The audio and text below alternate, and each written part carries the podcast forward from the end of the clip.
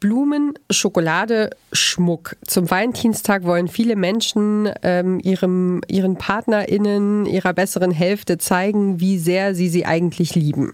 Ein Symbol für die Ewigkeit ist dabei natürlich auch der Goldschmuck.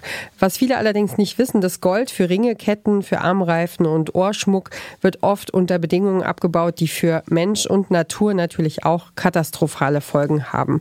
Aber wie könnten wir beim Thema Gold eigentlich auf Nachhaltigkeit achten? Wie funktioniert das? Darum geht es in dieser Folge. Ihr hört den Klimapodcast von Detektor FM. Mein Name ist Ina Lebetjew. Hi.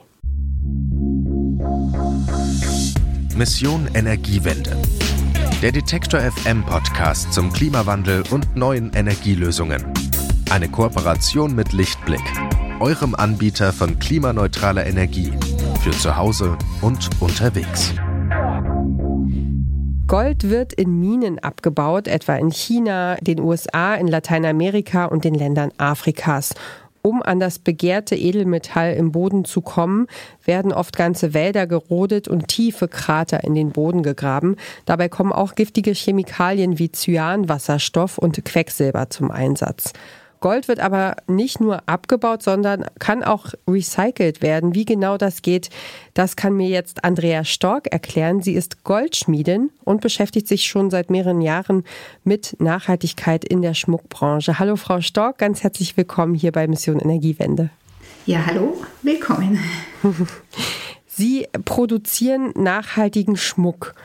Ähm, erstmal will ich natürlich gerne wissen, wie kam es dazu? Gab es da so einen Schlüsselmoment oder war das ein ganz langer Prozess? Ja, es war für mich schon, gab es mal einen Schlüsselmoment, da habe ich mir gedacht, boah, wie, wie, wie kannst du das mit deinem Gewissen vereinbaren, dass du ähm, praktisch etwas fertigst, das so viel Freude bereitet, aber auf der anderen Seite so viel Elend ja auch mit sich bringt.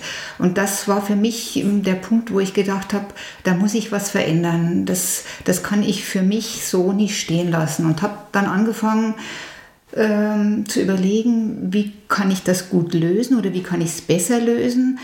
Da kann man natürlich irgendwie Fairtrade Gold kaufen und aber das war für mich nicht, äh, nicht die richtige Option. Und dann habe ich gedacht, am besten wäre doch, wenn man der Natur nichts entnimmt, sondern wenn man das, was in Schubladen liegt und ungenutzt ist, ähm, praktisch wieder dem, dem Kreislauf zuführen könnte und äh, damit praktisch neue Schmuckstücke kreieren könnte.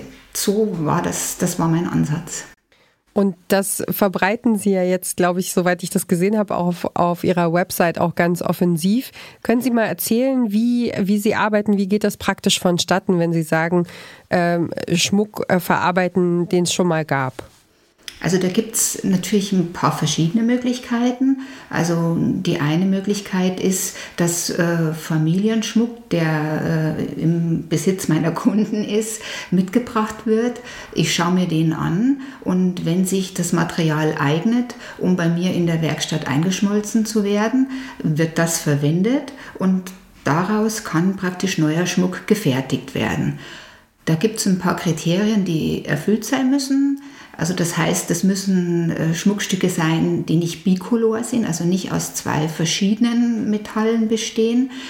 Die müssen einen gewissen Feingehalt haben und ja, das wäre es schon. Also das ist die eine Möglichkeit, also dass man praktisch aus bestehendem Schmuck äh, das Gold einschmilzt, etwas Neues draus macht. Die andere Möglichkeit ist, dass man sagt, man gibt praktisch das Altgold bei mir in Zahlung und bekommt von mir neues Material. Ich schicke aber das mitgebrachte Material zur Scheideanstalt und daraus generiere ich praktisch mein äh, neues Rohmetall. Das heißt, der Kunde bezahlt mehr oder weniger mit seinem Gold. Das Schmuckstück besteht aus neuem Material, aber der Rohstoff kommt praktisch aus dem Altgold. Auch das geht. Genau. Und jetzt arbeiten Sie ja äh, jeden Tag mit diesem Edelmetall. Was macht das für Sie so einzigartig? Ähm, warum ist das so ein besonderer Werkstoff? Warum ist so ein besonderer Werkstoff? Natürlich, weil es selten ist.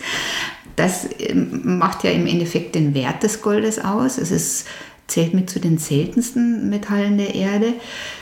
Gold ähm, wird nicht von Säuren angegriffen. Also das heißt, äh, wenn man Goldschmuck trägt, äh, unterliegt der keiner Verfärbung oder keinem Angriff durch Säure. Also Schweiß ist ja auch in dem Sinne Säure. Und er hat natürlich Goldschmuck einen, tollen Glanz. Also die Reflexion von Edelmetall ähm, ist weitaus höher als von anderen Metallen. Haben Sie schon mal versucht, mit einem anderen Material zu arbeiten und zum Beispiel Silberschmuck oder Kupfer zu verarbeiten? Ja, ich habe schon, also Silberschmuck mache ich auch. Das ist, äh, gehört zum Goldschmieden dazu. Mit Kupfer, das ist halt schwierig, weil es einfach anläuft. Also wenn Sie äh, Kupferschmuck tragen und Sie schwitzen, dann ist das praktisch der Schweiß ja eine Säure, der greift das Material an und es verfärbt sich gibt Leute, die auf Kupfer auch allergisch reagieren. Das ist natürlich auch ein Vorteil äh, des Edelmetalls. Es gibt keine ähm, allergischen Reaktionen.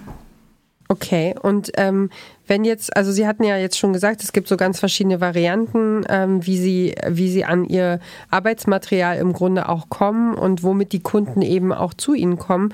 Ähm, können Sie noch mal sagen, ähm, worin der Unterschied besteht zwischen diesem recycelten Gold und dem, das nachhaltig abgebaut wird? Der Unterschied ist darin, dass also dieses nachhaltig abgebaute Gold abgebaut wird. Also das heißt, man versucht natürlich da die ähm, umweltzerstörenden Einflüsse zu reduzieren. Man versucht die Minenarbeiter unter vernünftigen Bedingungen arbeiten zu lassen. Ähm, man versucht ähm, die Umwelt natürlich ähm, so gut wie möglich zu schonen, aber es wird halt abgebaut. Und man muss sich schon mal äh, vergegenwärtigen, dass im Moment für ein Gramm Gold, das aus der Erde geholt wird, eine Tonne Gestein ausgebaggert wird. Also letztendlich, man kann so fair produziert werden, wie es will. Es kommt halt aus der Erde.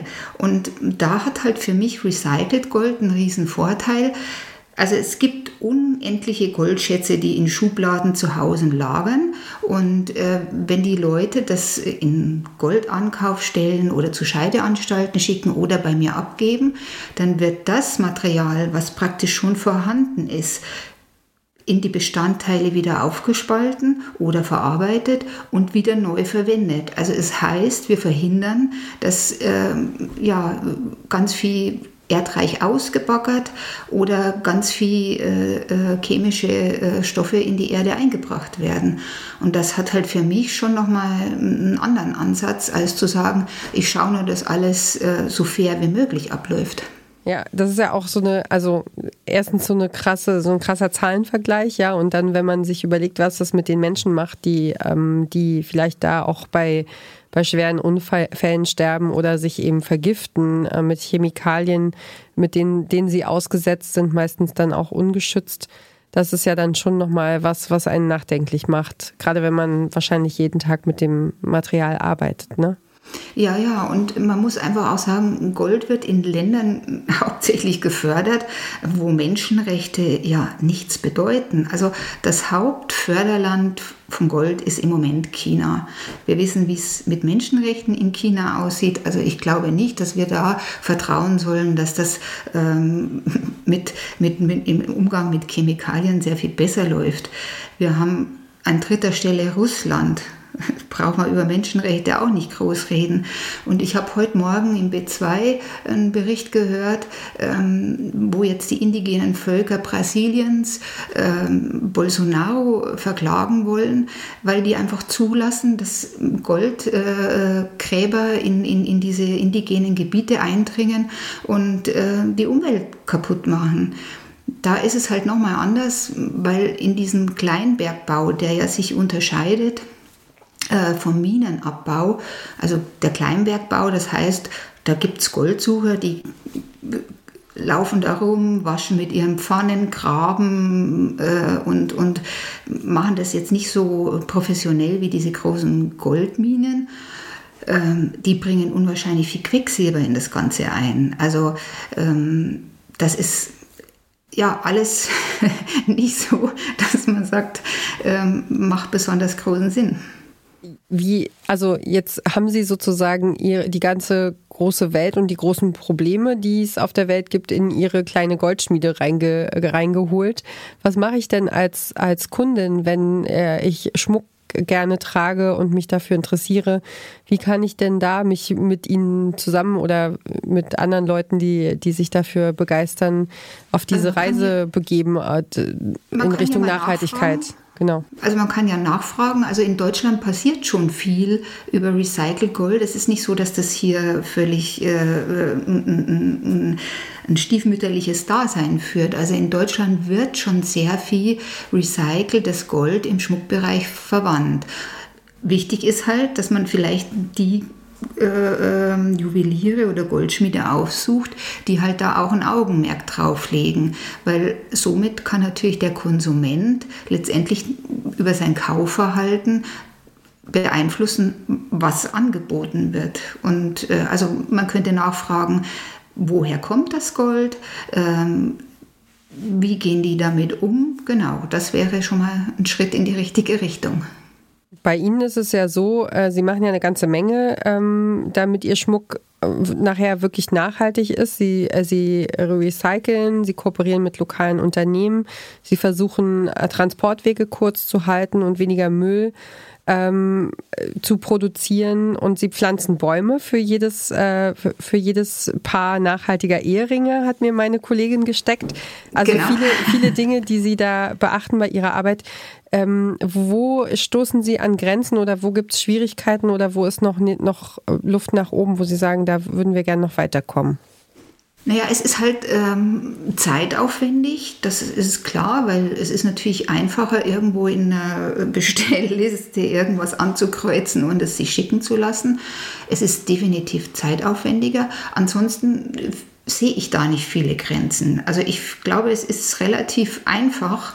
Ähm, was wichtig ist, dass wir den Konsumenten ähm, also oder dass ich ihn anrege, zu Hause zu gucken, äh, wie viel Gold hast du denn da liegen? Und das ist ähm, letztendlich, glaube ich, auch, also ich habe mir ja dazu Tabellen jetzt angesehen im, im, im, im Zuge dieses Interviews und äh, leider sinken die Recycle-Zahlen wieder. Es ist also letztendlich liegt schon ein bisschen am, am Konsumenten, ähm, was der auch bringt. Weil wenn der sein Altgold nicht bringt, kann nichts recycelt werden. Also ich glaube, das ist es ist nicht die Grenze, äh, was wir umsetzen können, sondern da liegt ja der minimierende Faktor daran, wenn Kunden nichts bringen, kann nichts recycelt werden. Eine kurze Unterbrechung für unseren Werbepartner. Euer Laptop läuft mit 100% Ökostrom, eure Heizung mit klimaneutraler Wärme, in der Garage lädt euer Auto und auf dem Dach erzeugt ihr euren eigenen Solarstrom. Klingt nach Zukunftsmusik, ist aber jetzt schon leicht zu haben. Bei Lichtblick bekommt ihr alles, was ihr für einen klimaneutralen Lebensstil braucht. Jetzt einfach wechseln zu Deutschlands größtem Ökostromanbieter.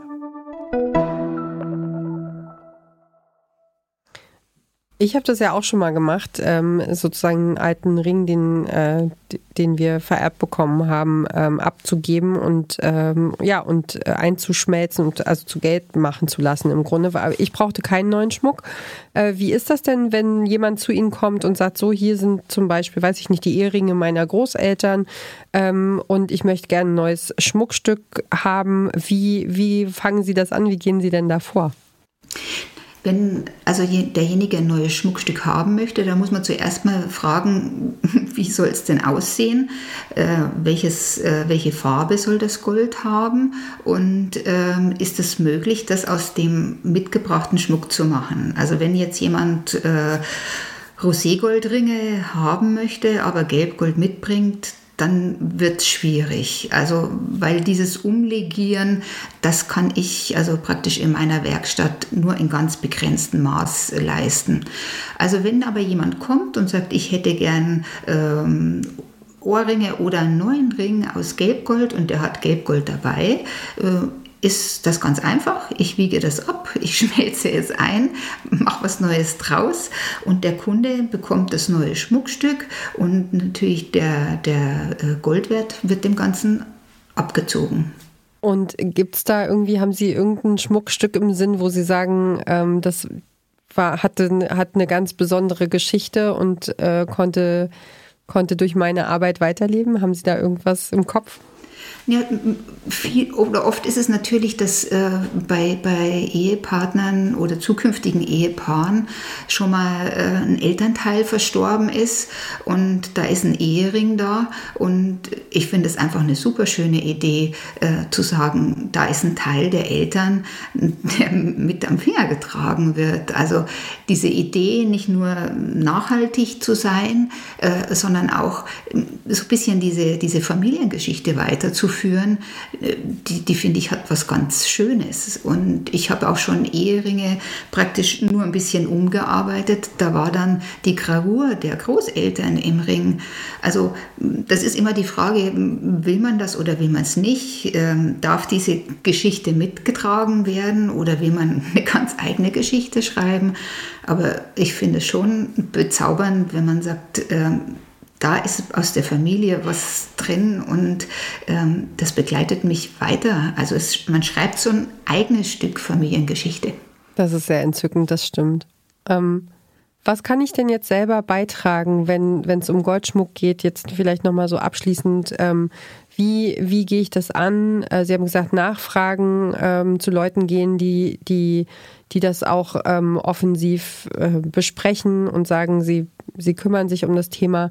Aber wie kann ich, ähm, wo kann ich ansetzen? Ähm, ich glaube, es gibt sogar ein Fairtrade-Siegel, haben Sie vorhin gesagt, ne? Das gibt's, genau. Das ist aber dann für Fairtrade Gold. Also da kann man sich äh, erkundigen, wer äh, verarbeitet Fairtrade Gold. Und ansonsten muss man wirklich nachfragen, woher äh, die Betriebe ihr Gold beziehen. Und was halt ganz wichtig ist, aber das ist, glaube ich, wie im Bekleidungsmarkt, wie in, in allen Bereichen, wenn halt etwas äh, 5 Euro kostet, ähm, dann muss ich mir manchmal schon überlegen, wie kann das gefertigt worden sein. Also da gibt es einfach irgendwo eine Grenze, wo man Dinge nicht herstellen kann. Und ganz schlecht sind halt natürlich diese ganzen Modeschmuckgeschichten, Ohrringe für 5 Euro oder ein Ring für 2,50 Euro, äh, der golden glänzt, da muss ich mich schon mal fragen, ähm, wo kommt das her? Und ähm, ja, ich glaube, da müssen wir halt in allen Bereichen ansetzen. Wir können für nichts nicht viel erwarten. Ja, und wie schnell sich das dann auch sozusagen, äh, also wie, wie kurz die Freude daran ist, das ist ja auch immer so ein, so ein Punkt. Genau, und wo dann irgendwie vorvernickelt, verchromt, äh, äh, verkupfert wird, um dann über zu vergolden. Äh, und dann haben die Leute irgendwelche Allergien. Ja, da braucht man sich nicht wundern. Also ich glaube, da ist es auch wie bei vielen, man muss sich halt bewusst für etwas entscheiden. Vielleicht muss ich auch mal ein bisschen auf was sparen und äh, muss nicht immer alles haben. Ähm, es ist auch, dass wir uns selber vielleicht auch manchmal ein bisschen wieder begrenzen und sagen, okay, mir steht nicht immer alles zur Verfügung. Ich kann auf etwas warten, dann ist es vielleicht auch wertvoller in den, in den Augen, wenn man so ein bisschen hat dafür kämpfen müssen. Aber das würde uns schon vorwärts bringen, wenn nicht Produkte für fast kein Geld äh, auch den Markt überschwemmen.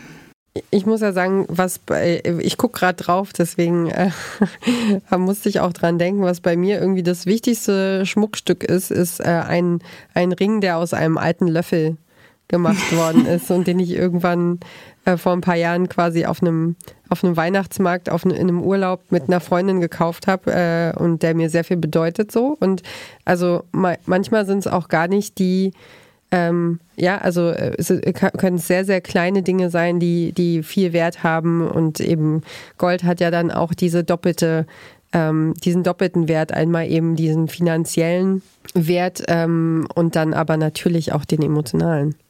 Ja, definitiv, definitiv. Und den emotionalen, den verleihen wir ja selbst. Also das ist ja nicht das, das Material, sondern das ist die Liebe, mit der man die Dinge aussucht.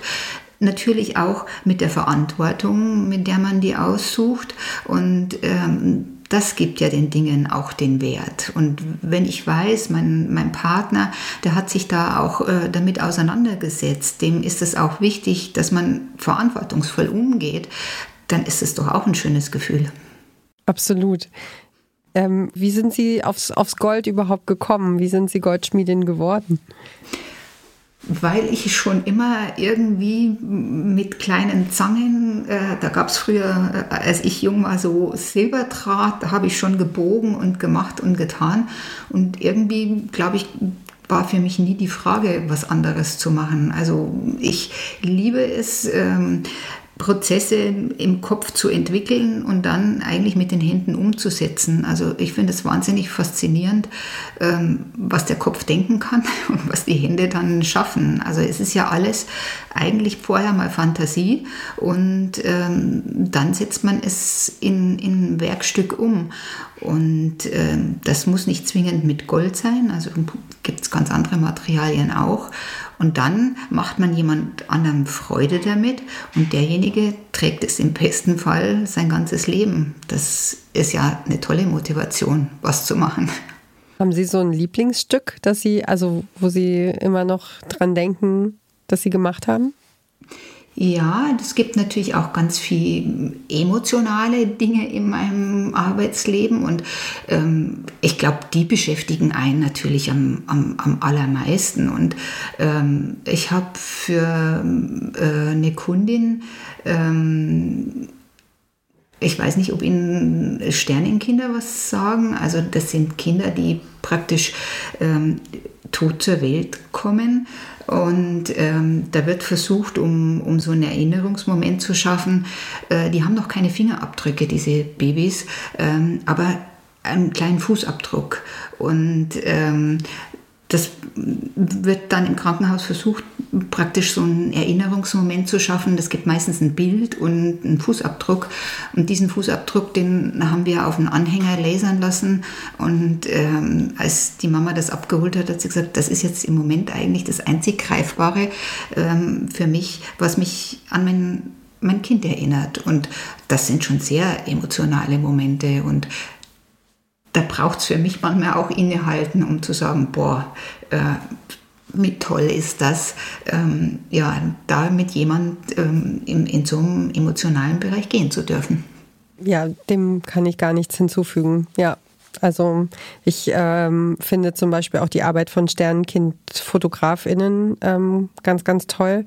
Also es sind Menschen, die dann ähm, in die Klinik gehen äh, und den, den Eltern Fotos, Fotos schenken, einfach weil, weil die, ja, die Bilder ja auch irgendwann verblassen ähm, und die Erinnerungen so schwer greifbar sind. Und ähm, das ist ja im Grunde ähm, eine gemeinsame Kunst, ja, an der Stelle. Ja, genau. Und ich habe auf meiner Website vorne stehen, manche Gefühle lassen sich nicht in Worte fassen, aber in Gold. Und ich glaube, das muss jetzt nicht Gold sein, aber das trifft schon sehr genau. Also viele Dinge sind nicht fassbar. Und es ist natürlich die Emotion und das persönliche äh, Erleben, das dann einem Schmuckstück oder einem Anhänger oder was auch immer halt so eine Philosophie geben.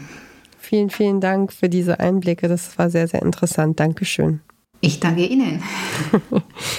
Andrea Stork ist Goldschmiedin. Ihre Werkstatt hat sie im südbayerischen Neubeuern, circa elf Kilometer südlich von Rosenheim. Bei ihrer Arbeit achtet sie auf Nachhaltigkeit und verarbeitet zum Beispiel kein neues Gold, sondern nur recyceltes.